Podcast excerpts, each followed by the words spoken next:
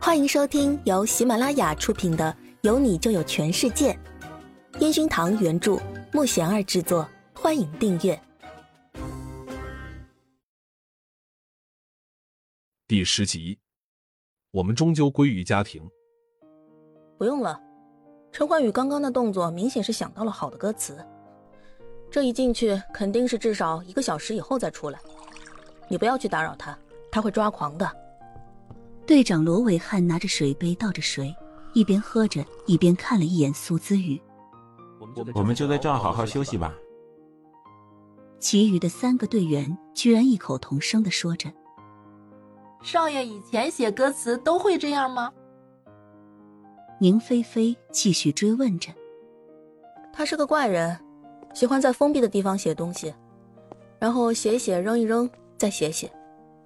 不过他非常热爱音乐。”可以为音乐放弃很多东西。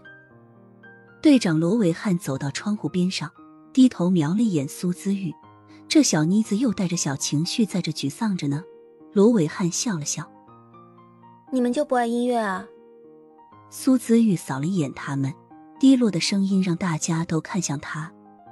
只见他们都一副没睡好，趴在桌上懒散的样子。我们也爱，但是没他那么爱。我们终究归于家庭。队员里唯一一个结婚的吉他手雷高很认真的回答着：“可是我看你虽然结婚了，但是还是住在宿舍里，难道你跟嫂子这样分开，她不会有意见吗？”苏子雨不解的看着他，好像这样多了解他们，刚刚失落的心情反而渐渐褪去，似乎跟他们更亲近一点了。这感觉让苏子玉脸上的表情看起来很可爱。那你想多了。我们最近在出新专辑，肯定是要下功夫练习的。吉他手雷高站起来，拿出手机，然后一脸甜蜜的看着手机，走到苏子宇的旁边。你看，我跟我老婆几乎每天都要聊个没完没了。苏子宇只是瞄了一眼，吉他手雷高就马上拨打着电话。老婆，你在干嘛呢？好想你哦。看着他那一改往常浓厚的嗓音。变得甜甜的、细细的声线，苏姿玉不由得抖了一下。好肉麻！你出去肉麻了，不要让我们每天吃狗粮。被厮守阿全直接把他推了出去。从门外走进来的前台小姐环视了下房间，然后小声的询问着：“请问你们有没有看到王鹏？他有个包裹要签收。”我去帮他签收。宁菲菲收拾完桌子后，正趴着玩手机，一听到王鹏的名字，立马嗖的站起来，那一脸幸福的感觉，好像王鹏在召唤他一样。少爷，写好了吗？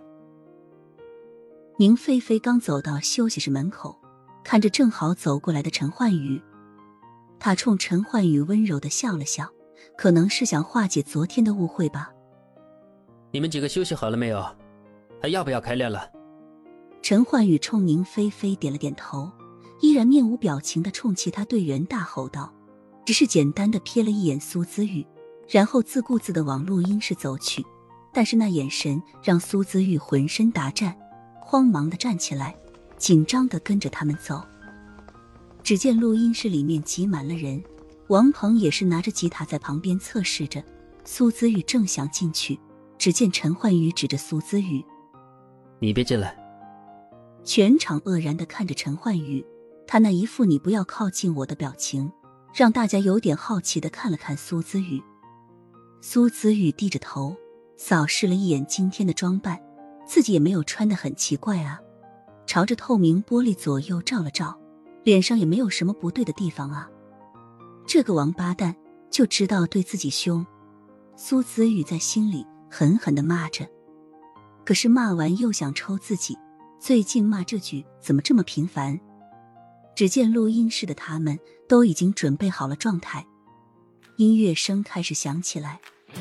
陈焕宇拿着话筒，低着头，轻轻的晃动着身体，好像在找着节奏感一样。他那富有磁性的嗓音一出，好像牵动着大家的灵魂一样。别的同事们都纷纷跑来围观，陈岩峰更是一副很享受。投入欣赏的状态，好像陈焕宇就是他发现的神。苏子宇完全被这个声音吸引，最重要的是，这首新歌讲述的是恋爱的欢快。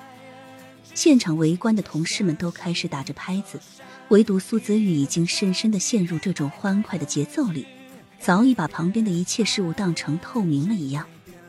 对比以前那些思念的歌曲，这首好像算是比较大的突破了。苏子玉感觉陈焕宇身上闪着耀眼的光芒，那一种无人能及的光，让苏子玉整个人都沉醉了。一首歌下来。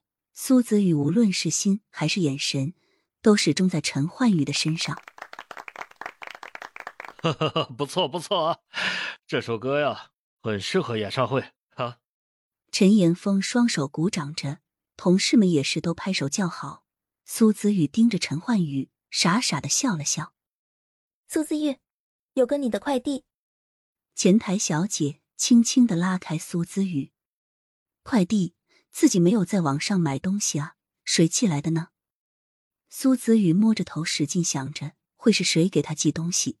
应该不是朋友寄来的，那难道是自己上次喝醉买了什么吗？苏子玉一边走一边拿出手机，想再次确认下。陈焕宇看着离开的苏子宇，深吸一口气，摇摇头，继续认真的跟大家一起练着。可是大家明显觉得不出差错的陈焕宇总是唱错音，不是太高就是太低，还一副很烦躁的样子。